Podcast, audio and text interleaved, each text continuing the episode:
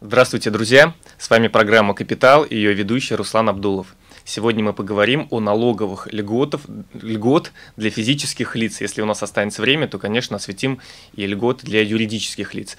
И у меня в гостях Екатерина Зеленская, эксперт в сфере финансов с более чем 16-летним стажем работы в России и за ее пределами. Это Лихтенштейн, Швейцария, Германия, Мальта, Корея, Китай, Гонконг владелец бухгалтерского дома «Табу» и управляющее пространство «Ординарное 16». Екатерина, здравствуйте. Здравствуйте. Ну, расскажите в двух словах немножко про свой опыт а, за пределами России. Интересно, вы там консультировали, вы работали. А, как а... вообще там за рубежом, да, с точки зрения налогового права? В, за рубежом в качестве с точки зрения налогового права все несколько стабильнее, чем в Российской Федерации. А, но можно позлорадствовать. Сейчас там тоже а, много разных сложных изменений, и все то, что сейчас а, в Европе кажется страшным, вот для нас в России привычное, потому что те требования, которые там предъявляются сейчас, мы выполняем в теории уже давно. Вместе с тем, на самом деле, весь мой зарубежный опыт связан в любом случае с работой с российскими организациями угу. и с российскими Представленными за рубежом, получается, да? представленными за рубежом, либо какие-то интересы за рубежом, либо угу. это просто способ э, сохранения капитала или там секьютеризация активов, какие-то такие задачи транснациональные уже получается. Но в любом случае бенефициары э, россияне, так что все хорошо. Угу. Я... То есть можно к вам обращаться по вопросам, если э, есть намерение масштабировать, выйти за зарубежные рынки, э, обратиться к вам за советом, как правильно там работать с налогами. Да, касательно... Я не могу сказать, что я специалист в области международного налогового права, но я э, владею достаточно широкой сетью всяких полезных э, контактов угу. и наработок. И, соответственно, для решения какой-то конкретной дискретной задачи мы просто подключаем э, правильный офис, нужных адвокатов и решаем эту задачу должным образом. Угу, здорово. Ну давайте вернемся тогда в Россию и поговорим о налогах э, и налоговых льготах э, для граждан Российской Федерации. Скажите, какие налоги должен платить каждый гражданин Российской Федерации, который, давайте разделим, работает сначала по найму? Ну, хорошо, если вам нравится разделять, разделяйте, но на самом деле разницы особо нет. Физическое лицо, mm-hmm. работает он по найму, или он э, занимается бизнесом, mm-hmm. или он инвестор, или он рантье. В любом случае физическое лицо имеет некие обязательства перед государством. В первую очередь он должен платить подоходный налог. Во вторую очередь у него могут возникать э, налог на имущество, земельный налог, транспортный налог. Но, конечно, самый большой и самый больной налог самый большой я поспорил, но самый больной налог сейчас э, это подоходный налог. Угу. Потому что платить его привычки у нас как-то не складываются. Но я так понимаю, те люди, кто работает официально, официально трудоустроены по найму, у них этот подоходный налог автоматически высчитывается их заработной платы и отправляется в налоговые органы. И э, насколько им необходимо каждый год подавать налоговую декларацию или за них это делает работодатель? За них делает работодатель в части тех доходов, которые этот работодатель выплачивает. Угу. Но э, работодатель не предложит им эти налоги э, забрать у государства, и работодатель не посчитает налоги, которые э, появляются каких-то дополнительных доходов, которые, возможно, у человека есть. Поэтому, если вы просто работаете по найму и, и других доходов нету никаких, и да? не хотите включать голову, то можете работать дальше, у вас все хорошо, с вас забирают э, подоходный налог по полной ставке, и, в общем, вы так и живете. Но если вдруг вы э, все-таки захотите хоть чуть-чуть этих налогов сэкономить, то есть заработать побольше, на самом деле, если вы хотите побольше заработать, mm-hmm. почитайте налоговый кодекс. Там есть масса налоговых преференций. Вот, давайте мы тогда э, углубимся в эту тему. Вы очень заинтересовали меня, я надеюсь, наши слушатели о том, что там как наверное, не, то, не, просто, не только оптимизировать налоги, а наоборот зарабатывать больше, да? Вот какие есть налоговые льготы или налоговые вычеты для граждан, да, которыми они могут официально э, по закону, да, воспользоваться? Ну, я думаю, что все, что связано с налогами, это всегда официально по закону. Mm-hmm. Самые простые э, налоговые вычеты, которые необходимо обязательно пользоваться, это социальные вычеты. Угу. Они требуют некоторых э, усилий. Надо все-таки написать заявление работодателю или, и что еще ужаснее, сходить в налоговую с какими-то подтверждающими бумажками. Но эти усилия того стоят. И если тщательно заниматься своим личным бюджетом и финансовым планированием, то, конечно, эти, эти суммы могут иметь очень интересный коммуникативный эффект. Да? Если вы начинаете их экономить, реинвестировать, а можно расшифровать социальные вот эти вычеты? Что такое социальные? Что такое социальные вычеты? Угу. Это вычеты на обучение, угу. это вычеты на лечение, это вычеты на образование, и это вычеты на ребенка, который а, может получить каждый работник у собственного работодателя. Угу. А, при этом надо понимать, что вы можете а, получить эти социальные вычеты двумя путями. Вы можете написать заявление работодателю, и тогда эти вычеты вы будете получать с того момента, когда вы написали заявление. Mm-hmm. А вы можете просто пойти в налоговую и сказать, «А, вот у меня справочка 2 НДФЛ за 2016 год. Я имею такое-то право по таким-то вычетам. Угу. Будьте добры, верните мне деньги. Вы подаете декларацию, заявление, куда вам эти деньги перечислить, и вам государство реально их возвращает. Угу. То есть э, интересно. А есть ли какое-то ограничение по времени воспользования этими вычетами? То есть, условно, если прошло уже три года. Три года. Три года, да? То есть... Да, то есть если я в этом году потратила угу. деньги на свое обучение, то я могу предъявить этот налоговый вычет в 2018, 2019, 2020 году. При этом надо понимать, что если я получаю вычет у работодателя, uh-huh. мне все равно надо идти в налоговую. Uh-huh. Причем дважды.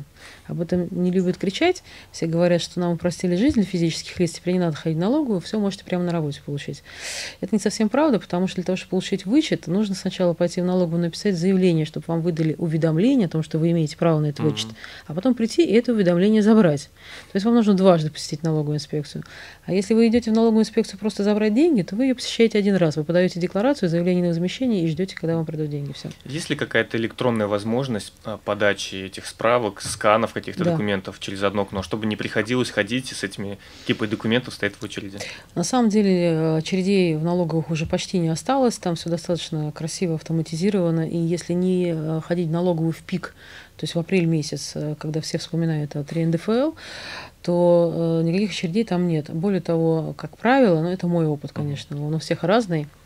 Я много консультирую по регионам, и ну, странные действительно везде возникают ситуации, но вместе с тем мой опыт говорит о том, что налоговые инспектора очень лояльны. Они вам помогут, подскажут, какую-то бумажку скажут, что вот, э, пожалуйста, там поподробнее скан или побольше информации, или замените документ, чтобы мы вам не отказали. Mm-hmm. Они очень э, повернуты к нам лицом. На самом деле, там на той стороне баррикад тоже люди. Вот, э, поэтому не надо бояться ходить в налоговую. Но ходите туда, но можете туда и не ходить. Mm-hmm. Если у вас подключен личный кабинет налогоплательщика. Это или через... на сайте госуслуг, правильно? Это разные вещи. Можно через сайт госуслуг, угу. можно через личный кабинет налогоплательщика. А, есть отдельные, это Отдельный. на сайте наверное, налоговой, да, инспекции? Совершенно верно. И там вы можете подать эту декларацию, угу. приложить все сканы, э, сервис работает, работает комфортно. Угу. достаточно хорошая техническая поддержка. Если что-то не понимаете, что куда нажимать, э, очень оперативно отвечает и трубки снимает, и очень вежливым тоном говорит. Вообще прекрасно настроенный угу. колл-центр налоговой Давайте тогда еще раз по порядку. У меня есть право на налоговый вычет. У меня есть пакет документов, э, там, не знаю, справки, где я там лечился, э, отдыхал или там обучался. И я эти справки загружаю в личный кабинет, отправляю. И что дальше? Мне нужно... Не только справки. Вы заполняете декларацию угу. 3 НДФЛ, вы прикладываете подтверждающие документы. В общем случае это договор, если это лечение и обучение, то это еще копия лицензии на образовательную деятельность угу. и документы, подтверждающие оплату. То есть договор, документы, подтверждающие оплату, декларация 3 НДФЛ uh-huh. и заявление, куда вам деньги вернуть. Это uh-huh. самый главный документ. Там вы указываете, вот мой расчетный счет, я вот тут жду. То есть в целом тогда не нужно ходить, правильно не уже? Нужно. То есть можно все сделать из дома, и в среднем это, не знаю, займет, это все документы готовы, достаточно их там распечатать, да, отсканировать. Даже отправить. печатать не надо, отфотографировать, и, и подвесить, и все. То есть это там, не знаю, там час, может быть, два часа максимум, да, чтобы во всем это ну, разобраться. Ну, если вы это делаете первый раз, то да, наверное, на это может уйти а, больше часа. Но э, есть э, всякие дополнительные сервисы, которые за ну, относительно скромные деньги, от 500 там, до 3000 угу. рублей, готовят вам эти декларации, mm-hmm. хотя вы делаете то же самое. Вы ровно так же сканируете, подвешиваете, отправляете, но еще сверху деньги платите. Вам тогда выдают декларацию, вот если вам страшно самому ее заполнять.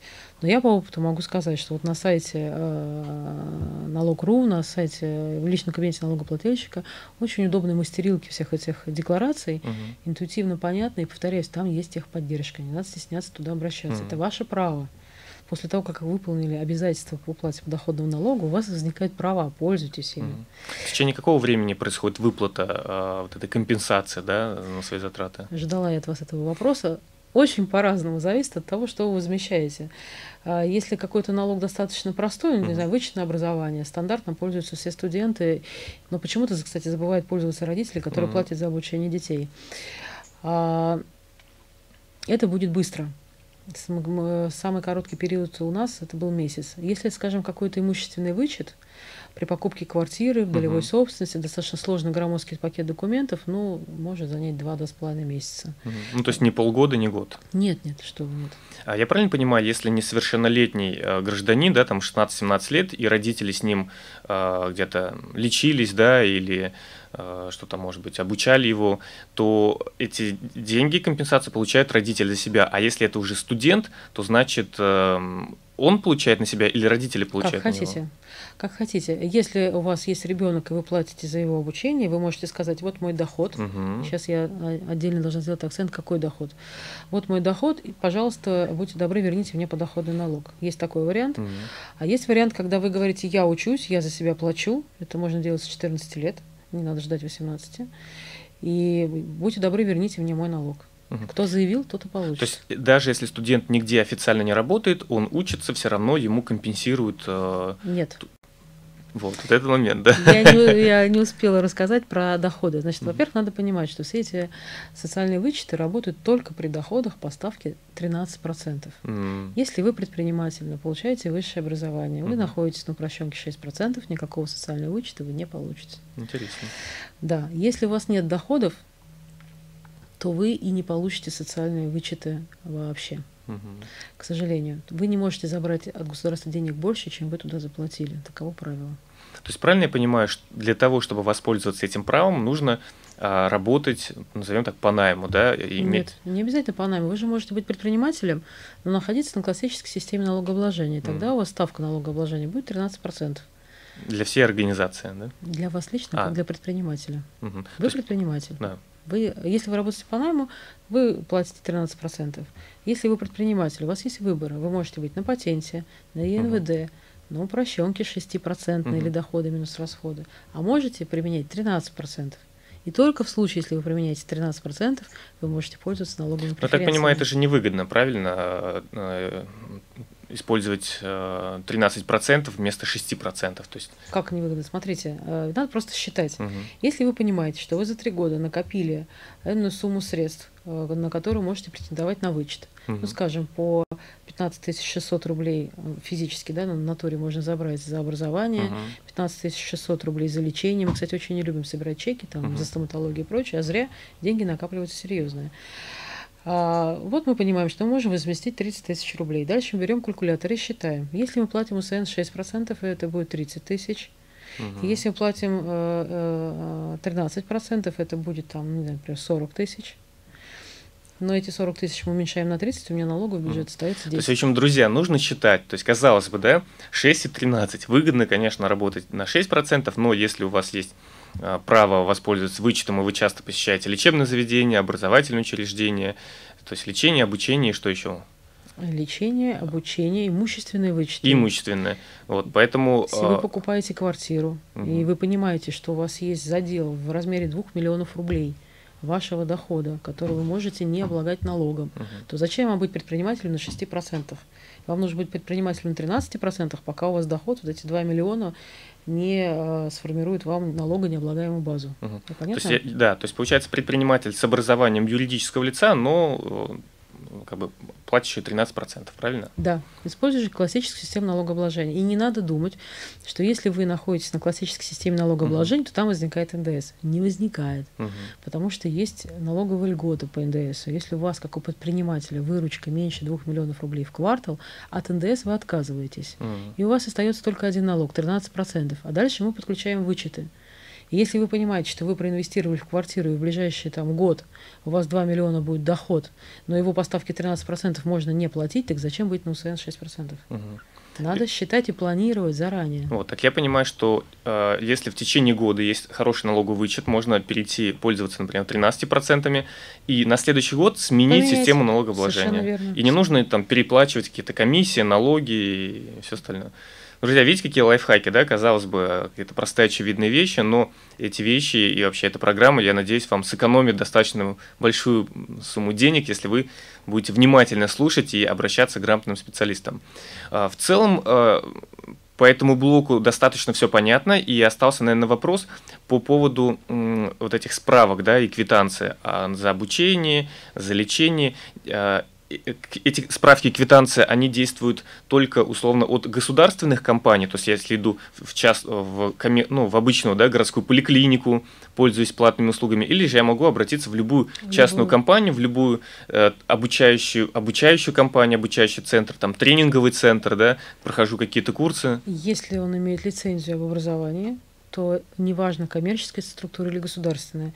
Если структура имеет лицензию на оказание медицинских услуг, неважно, коммерческая она или государственная. Более того, эти структуры, ну, особенно а, медицинские, с образовательными, если честно, у меня не было особо положительного опыта, медицинские очень хорошо знают, что их услуги а, льготируются по подоходному налогу, и вы, когда туда подходите на стоечку ресепшн и говорите, пожалуйста, я собираюсь возмещать подоходный налог, они вам готовят прям готовый пакет документов, вам даже голову не надо включать. Все нужного качества копии, сертификаты, лицензии и даже те квитанции, что вы оплатили, но уже давно потеряли, вам восстановят и положат в этот пакет. Ну вот с здравоохранением достаточно все понятно. Я думаю, там нету практически компаний, которые работают без лицензии. Вот. Да. А что касается образования, там такой достаточно сероватый немножко рынок, потому что есть много тренинговых компаний, как они называют. Они не обязаны лицензироваться, к вот. сожалению. Да, то есть нету у них таких обязанностей, но, соответственно, я так понимаю, любой человек может заранее спросить у компании, есть ли у них лицензия на эту деятельность. Да. И если есть две компании, у которых есть лицензия, а у другой нет, наверное, Выгоднее работать с той, у да. которой лицензия, конечно. То есть, значит, э, тоже, видите, какой интересный момент. Я для себя тоже узнал, что нужно обращать на это внимание. Вообще, не знаете, в нашей стране много э, таких компаний образовательных лицензируется или же, не знаю, или же все работают там без а, лицензии? Достаточно много, потому что есть же еще бизнес по продаже услуг по лицензированию. Mm-hmm. И несмотря на то, что компании, которые не выдают диплом государственного образца, не обязаны получать эту лицензию, они ее все равно получают потому что их кошмарят эти чудесные посредники о том, что сделать это нужно обязательно. Ну и, в общем, они имеют э, дополнительный такой побочный положительный эффект. Все-таки компания аккредитована, у нее помещение соответствует, программы выполнены, документы там э, на педагогический состав соответствуют. И это неплохо, это хороший стандарт для оказания качественных услуг. Вот, поэтому много. Я не готова вам сейчас сказать в процентном отношении, потому что я не изучала этот рынок, но практически каждая достойная компания, которая оказывает образовательные услуги, к сожалению, имеет лицензию к сожалению. К сожалению. Ну, потому что они могут ее не иметь, она им не особо нужна. Угу. Для них это затраты и достаточно серьезные требования ведь для этих лицензированных. Ну, я почему-то не слышал, чтобы эти компании говорили о том, что у клиентов есть преимущество в получении налогового вычета. Как-то они об этом не афишируют, хотя мне кажется, это очень а хороший, ми... может быть, маркетинговым инструментом. А медицинские компании вы слышали, чтобы это говорили? Да, да. Почему не висит при входе? Наши услуги дешевле на 13%. Кстати, почему, как вы думаете? Потому что у нас нет культуры платить налоги. Мы все думаем, что платить налоги это значит обязательно потратить рубль из кармана. Платить налоги означает правильно задекларировать собственный гражданский статус, и не более того. А поскольку мы в правовом поле не живем и правом этим не пользуемся, мы его просто не знаем. Его не знают ни медицинские учреждения, ни образовательные, ни их клиенты. Отлично, здорово. Вот, э, друзья, резюмирую еще раз. У каждого э, гражданина Российской Федерации, кто работает э, официально по найму и имеет договор трудоустроен официально в компании, или кто имеет статус юридического лица и использует... Предпринимателя. Ну, статус предпринимателя. Статус предпринимателя, имеет систему налогообложения 13%, тот может воспользоваться налоговым вычетом. Это лечение, это обучение и имущественный вычет. А вам необходимо собрать а, пакет документов, я думаю, налоговые проконсультируют, да? И налоговые проконсультируют, и на сайте налог.ру очень подробно расписано. Да, и мы до этого еще несколько раз а, озвучивали этот пакет документов, и вам необходимо подать эти документы либо придя в налоговую с, этими, с этой папочкой, либо через интернет. И вот возникает вопрос, а в какой период необходимо это подавать? Только условно в апреле, да, а, или же там а, можно же на следующий день после получения а, Если мы говорим документов. о том, чтобы забрать деньги от государства, угу. то у нас очень, я считаю, правильное законодательство построено. В том смысле, что когда нужно платить налоги, мы можем их платить э, и подавать, декларировать только раз в год. А, раз в год. Когда платить, только раз в год. А когда забирать, в любую секунду. Вот вы с утра сходили, потратили деньги на стоматологию, вечером побежали и начали возмещаться на здоровье. То есть это как бы плюс, да, для это нашего плюс. государства? Это серьезно плюс. Это mm. хороший Просто когда говорят очень хорошая новость или очень положительная новость, обычно многие представляют в кавычках, да, что от государства не дождешься что-то хорошее, что оно как бы играет в одну сторону. Ну, приятно это слышать, а, конечно. Руслан, важный момент. Вы э, перечислили все вычеты, кроме самого главного угу. инвестиционного вычета. Mm.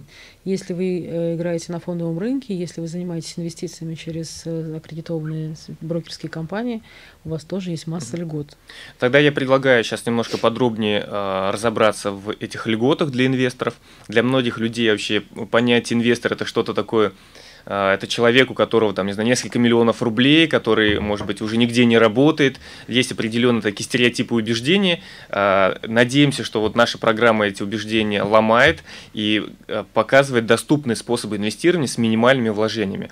Так вот, друзья, у вас тоже есть возможность получить льготы от инвестирования, потому что, как я знаю, любая прибыль должна облагаться налогом, и если человек торгует на фондовом рынке, то брокер автоматически снимает 13% 13% от полученных налогов, так вот вы зарабатываете, будете зарабатывать на 13% меньше. И о том, как вернуть эти 13%, сейчас расскажет Екатерина. Да, не просто вернуть, но и реинвестировать. Угу. Самый простой вариант, э, понятный почему-то для большинства, хотя по статистике тех же брокеров лишь четвертая часть инвесторов реально пользуются этими льготами, к удивлению брокеров. Э, хотя мне не очень понятно, по идее брокер должен прям навязывать эту услугу, сейчас объясню почему. Э, так называемые инвестиционные счета. Угу. ИИС, да? Да. Вы, э, ну, мы не будем сейчас даваться подробности, что У нас, да, такое. у нас была отдельная программа на 40 минут по этой теме. Ну, суть в том, что вы не очень, вообще ничего не понимаете в фондовом рынке, угу. вам и не надо понимать, вы пришли к брокеру, заключили договор. Угу. И брокер за вас подумал, куда вы там, что будете инвестировать, на каких условиях, с какой ожидаемой доходностью. У вас есть два варианта. Первый вариант. Если вы открываете инвестиционный счет и инвестируете в этот счет от суммы э, от 50 тысяч рублей, но не более 400 тысяч угу. рублей в год, то вот эта конкретно сумма, 400 тысяч и меньше рублей в год, освобождается от налогообложения. Это означает, что если вы имеете доход 400 тысяч рублей, упростим ситуацию, угу. разово взяли мешок денег, принесли брокеру, вы имеете право как только сдали эти деньги брокеру, открыли инвестиционный счет, пойти в налоговую и запросить 13% с заявленной суммы. Угу. Уже с той суммы, которую мы просто занесли. Да. Другое дело, что эта сумма должна пролежать в этом инвестиционном счете не менее трех лет, но 13% вы получили сразу. Грамотные люди что делают? Они их тут же реинвестируют. То есть они добавляют к 400 тысячам, и у вас получается проценты на проценты. Можно я уточню, потому что когда мы обсуждали с экспертом, он говорил о том, что этот вычет можно получить на следующий год. То есть если мы, например, сейчас в мае э, инвестируем 400 тысяч, то получить деньги возможно только условно через год, то есть в следующем году в мае. Или же я сейчас инвестирую, пишу заявление, и через месяц мне возвращается эта сумма. Э, дело в том, что вычетов там два вида. Угу. И я сейчас говорю о первом вычете, это вычет на сумму инвестиций. Есть вычет на положительный финансовый результат. Во-первых, он не лимитируется. Во-вторых, понятно, что он возникает только тогда, когда этот результат получен. И, соответственно, там возникает некий срок отложенный, после которого вы угу. можете его получить. Что это означает? Вы проинвестировали, уже не важно сколько денег, ну пусть там 50 тысяч рублей в акции Яндекса, и вы на них заработали 20%, 10 тысяч рублей. Эти 10 тысяч рублей не облагаются подоходным угу. налогом. Вот э, историю про э, необложение 10 тысяч рублей налогом брокер знает, и, угу. и он с вас этот налог удерживать не будет, поэтому не стоит э, говорить людям, что прям там брокер от вас все заберет. Они очень хорошо и грамотно считают подоходный налог, они умеют это делать.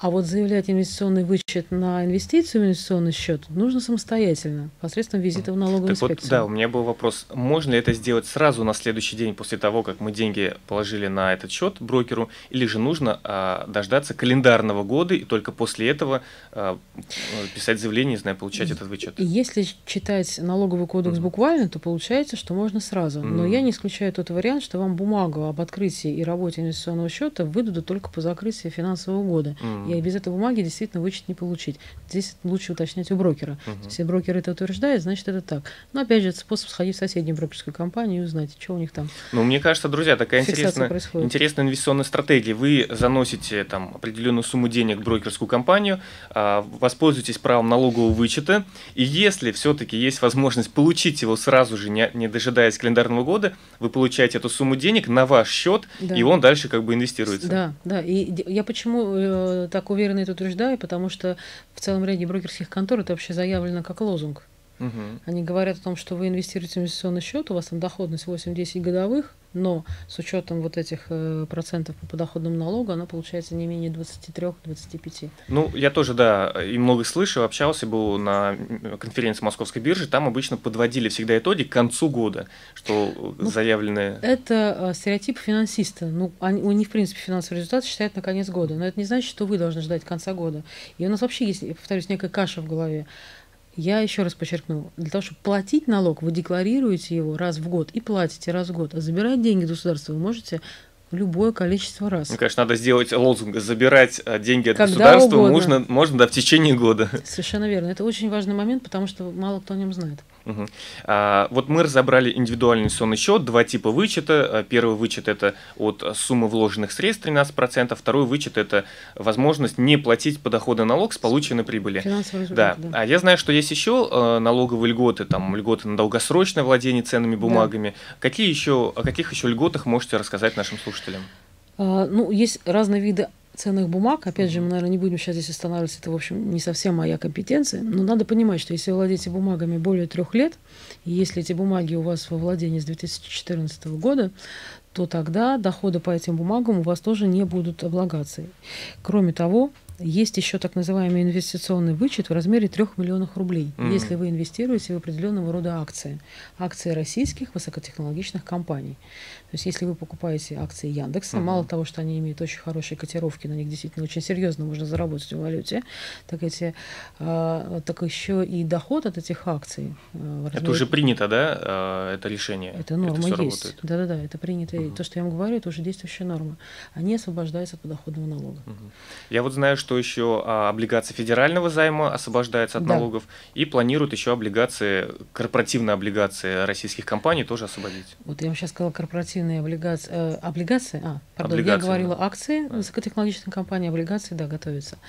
То есть здесь надо просто э, консультироваться очень э, хорошо с брокером или с э, бухгалтером по угу. подоходному налогу, но я хочу подчеркнуть, мы говорим сейчас о, о возможных льготах, если у вас есть доход по ставке 13%. Угу. То есть, опять же, если вы в статусе предпринимателя, вам нужно принять решение. Если вы понимаете, что по этим акциям у вас аккумулировался доход в размере 3 там, миллионов uh-huh. рублей, ну, до 3 миллионов рублей, то вам сейчас выгоднее просто быть э, по ставке 13%, заявить этот вычет и не платить налог.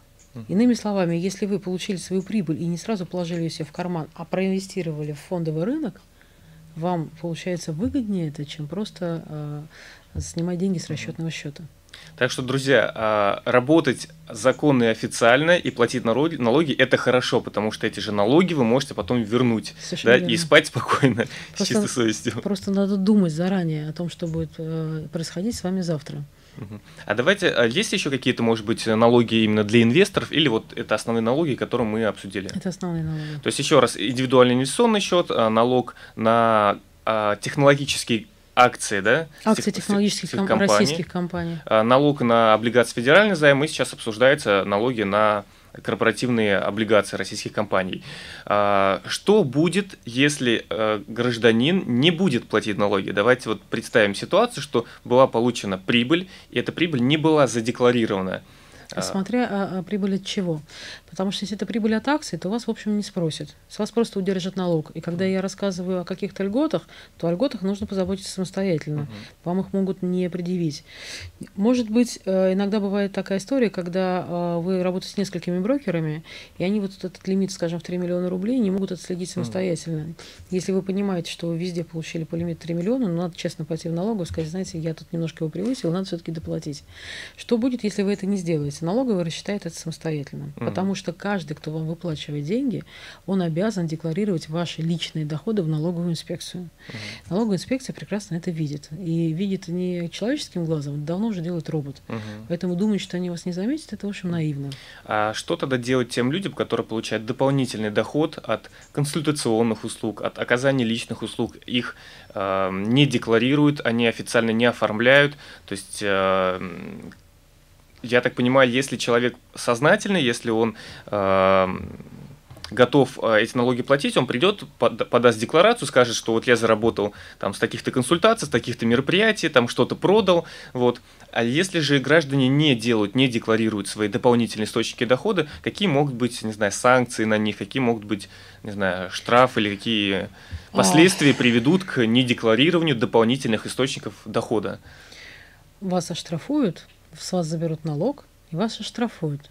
Штрафы не очень большие, но дело в том, что когда вам вдруг вот у меня буквально сейчас есть клиент, у которого вдруг заблокировали все счета и попросили заплатить 150 тысяч рублей налога, которого на самом деле у него и быть не должно.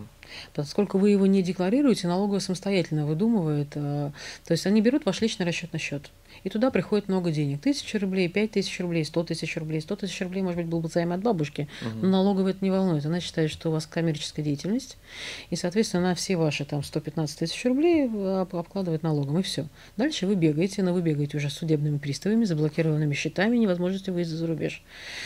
И, в общем, вряд ли это веселая история. Поэтому вместо того, чтобы бегать и говорить о том, что я не буду платить этому государству, там все воруют, лучше все-таки задекларировать и воспользоваться льготами. Угу. Иногда бывает, что эффект получается э, очень ощутимый, в том смысле, что, ну, да, как э, человек, который зарегистрировал свою предпринимательскую деятельность, вы будете платить 28 тысяч в этом году пенсионный фонд, угу. но это единственная сумма, которую вы заплатите, потому что у вас такое количество льгот, чтобы заплатить налог, еще надо постараться вообще это сделать. Ну, это получается, мы говорим, для предпринимателей, если да. их счет заблокируют, они не смогут вести предпринимательскую деятельность, оплачивать контрагентам, получать оплату на свой счет. Я говорю просто про физическое лицо. Если вы работаете и получаете заработную плату в конверте, Угу. То история такая. А, если она у вас просто наличными, все хорошо. Если вам выплачивают ее безналом, на банковскую вас... карту, да? Да, Обычно. то опять же к вам приходят деньги. Да. И если э, вы э, нигде, у вас статус безработного, да. то есть нигде по отчетам вы в налоговой не проходите, значит, налоговая делает вывод, вы занимаетесь коммерческой деятельностью. Налоговая делает вывод, исходя из некой общей практики. То есть эти данные они, с банковских карт, они поступают в налоговую, э, Однозначно. и они могут видеть, что какой-то человек заработал там 3 миллиона рублей, а да. а налога не заплатил. Не то чтобы заработал, к нему на счет на счет миллиона. Не факт, что он их заработал, а он, может, посредник вообще, mm. это не его деньги, но он же их не задекларировал, или за него их не задекларировал. А есть ли какие-то критерии, на которые налоговая обращает обращать внимание, что, не знаю, если больше трех миллионов в течение года приходит, то значит, если менее трех миллионов, значит, как-то не обращает внимания. Или, не, не знаю, такую информацию не, некорректно говорить? Э, корректно, просто ее нет. Она меняется mm. постоянно. Э, самообучающаяся программа, если хотите, нейросети, и предугадать, как она там будет думать завтра, просто бессмысленно. Ну вот э, эпизодически в интернете идут там в сколыхе каких-то э, информации о том, что вот там Сбербанк обзванивает и говорит угу. о том, что там сообщите, с каким значением пришли деньги, вот там э, какие-то транзакции действительно замораживают на счетах прямо банки. Вообще проблемы начинаются не с налоговой, они начинаются с банков. Угу. А, но это все лишь, мне кажется, такой государственный пиар для того, чтобы подстегнуть население все-таки узаконить свои отношения с государством и как-то легализоваться. Я повторюсь, когда вы предприниматель, вы действуете без регистрации все-таки на собственный страх и риск. А вот когда вы работаете и а, вас не оформляют на, заработ... на, раб... на работе, то получается, что... Это и ваша ответственность тоже. Ответственность ваша. Вы как бы находитесь между молотом и наковальней. То есть, если вы приходите в налоговую и говорите о том, что я работаю у там, ООО «Три поросенка», то получается, что «Три поросенка» забыла за вас заплатить взносы в пенсионный фонд. А если вы этого не говорите, то государство само додумает, где вы там работаете, и все равно начислит. Поэтому лучше, э, лучше жить в правовом поле, угу. потому что иначе будет больно. Вот э, перед этим выпуском я общался с друзьями, рассказывал, что буду обсуждать налоговые э, льготы и налоговые вопросы, просил задать вопросы, и вот один из э, моих друзей спросил, что в последнее время ходят разговоры о том, что э, в ближайшее время планируется ввести налог на переводы э, по банковским картам, переводы счетов. То есть, если я вам переведу там тысячу рублей на Сбербанк, то с этого перевода, это как бы доход же получается ваш, будет вычтен это 13% как бы автоматически. Банком. И, да, и второй разговор о том, что э, будут, э, планируется ввести э, такой же налог на депозит. То есть, условно, было там миллион рублей под 6% в Сбербанке, было стало, там, не знаю, миллион э, 60 тысяч, предположим, из 60 тысяч будет вычитываться 13%. Это слухи, это утки или действительно ведутся такие обсуждения? подоходный налог на доходы с депозитов, превышающих учетную ставку, действительно ведутся, угу. но это не сформировалось еще даже в стадии законопроекта. И я думаю, если честно, логично было бы такой закон принять. Я думаю, что государству очень выгодно, чтобы мы все побежали быстро на фондовый рынок, воспользовались своими льготами и не морозили деньги на расчетных счетах в банках, депозитных счетах в банках. Вот. Что касается налога с транзакций, то надо сказать, что есть такая международная практика. А, и в частности в Европе, когда вы, если вы являетесь налоговым резидентом определенного государства, у вас действительно при а, переводе с вашего расчетного счета с определенным значением платежа банк удерживает налог угу. и выполняет функцию налогового агента. Но э, я, во-первых, в России таких слухов не слышала. Во-вторых, э, я думаю, что сейчас столько поправок готовится в законодательство по самозанятым, что, в общем, это преждевременные слухи. Угу. Проще действительно брать с людей какую-то фиксированную сумму в виде патента и оставить всех в покое и не заниматься этими разборками по транзакциям, потому что ну, у нас не маленькое государство, оно очень сильно протяженно по географическому поясу. И пока мы с вами сидим в Москве и Питере, государство этим не заканчивается, а что делать э, с другими регионами, с этими транзакциями, вообще все, все очень сложно. Угу. Поэтому думаю, что нет. Угу. А, вот у нас осталось не так много времени, и мне остался последний вопрос. А, есть ли такие способы получения дохода, с которых не нужно платить налоги? доход, с которого не нужно платить не, налоги. Не нужно платить налоги, да. Ну, например, это э, подарок, когда родители дарят деньги своим так детям. Это же подарок, а не доход. Да, с подарков мы не платим налоги. Угу. Мы не платим налоги, если мы получили подарки от работодателя угу. в сумме до 4000 рублей. Мы не платим налоги, если мы получили подарки от родственников или от любых других физических лиц. От других физических лиц есть исключения. Вам не могут просто так подарить квартиру, машину и земельный участок. С этих э, объектов придется исчислить подоходный налог. Угу. Причем, если вы налоговый резидент Российской Федерации, то 13%, если нет, то 30%. Угу. Со всех прочих подарков в любой форме, неважно от кого вы получили, вы ничего не платите, угу. если мы говорим о физических лицах. Угу. Подарки. Есть ли еще какие-то виды поступления доходов, не знаю, там консультации или там еще какие-то, с которых можно не платить налоги? Или все Я остальные? Я понимаю, уже... что вы так плавно подводите к тому, что надо работать э, за пожертвования, и это не будет облагаться доходом. Это неправда. Угу. Со всех пожертвований, э, поскольку у вас это будет иметь коммерческий характер, вы будете платить доходы. А если вы занимаетесь некоммерческой деятельностью, тогда регистрируйте себе специальную организацию и говорите, что я деньги получаю, но на себя не трачу, а вот отдаю дальше на свою уставную деятельность.